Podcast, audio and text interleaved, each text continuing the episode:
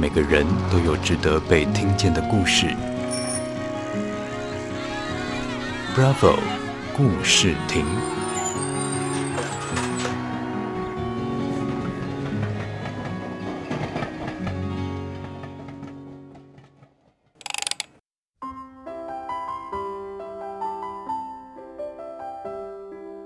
Hello，大家好，我是 Tipi。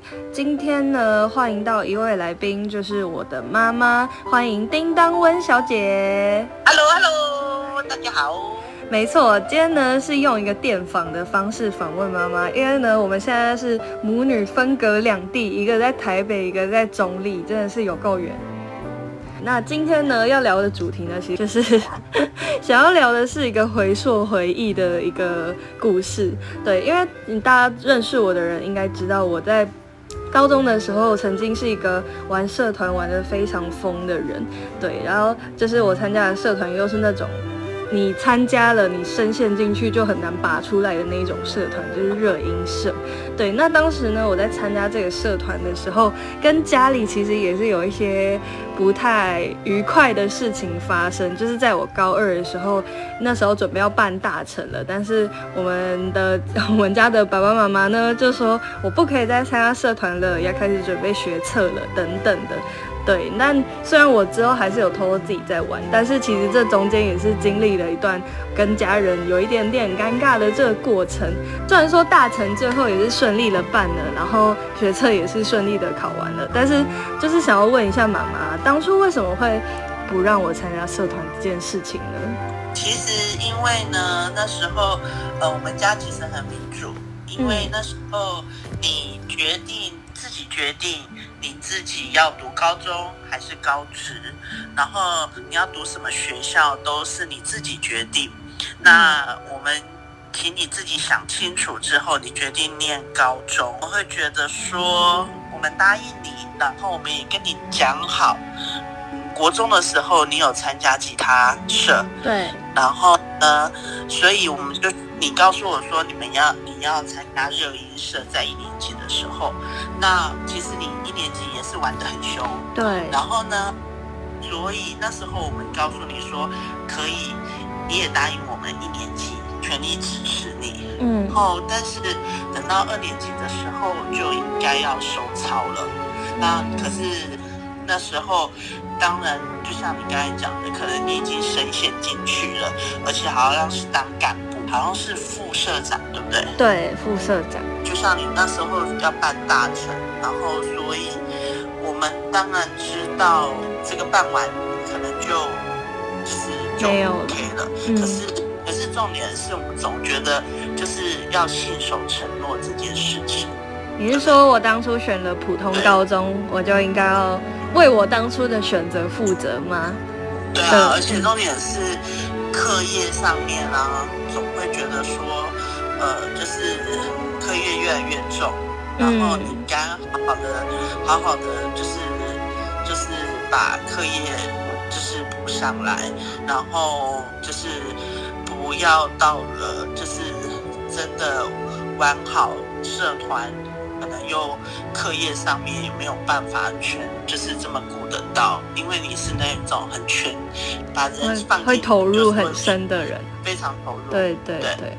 但是因为我当初会觉得说，因为你自己曾经也是玩社团的人嘛，因为妈妈之前高中那一段，高中这个年纪是玩康复社的，然后当时也是担任干部，所以会觉得说有心里会当时有点不平衡。那时候是念五专，嗯，所以我们没有这个课业的问题，嗯，就是只是因为你是高中。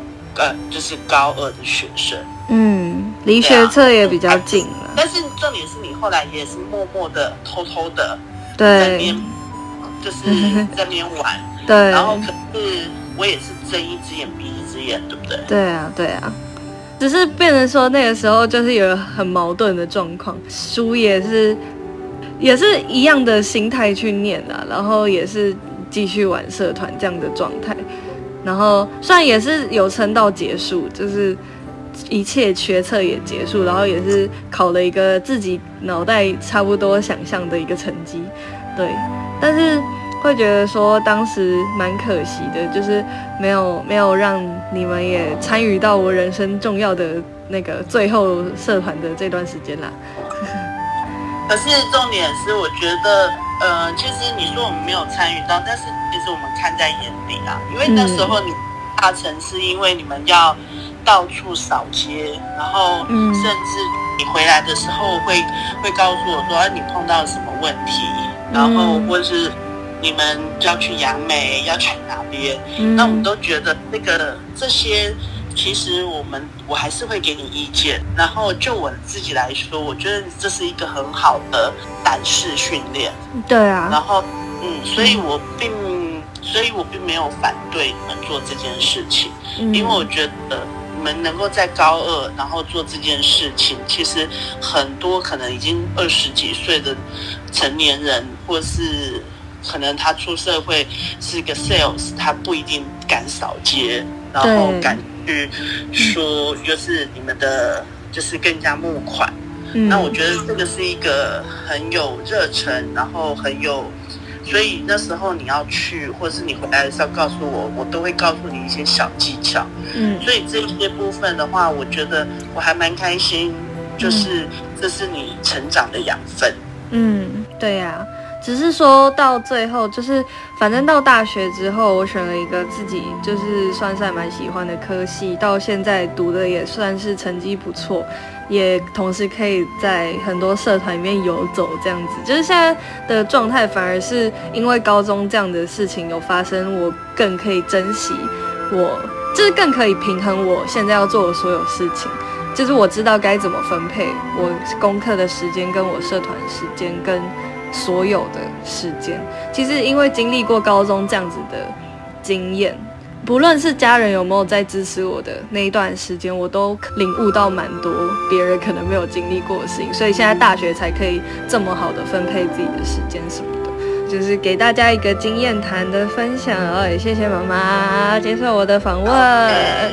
好，拜拜，拜拜。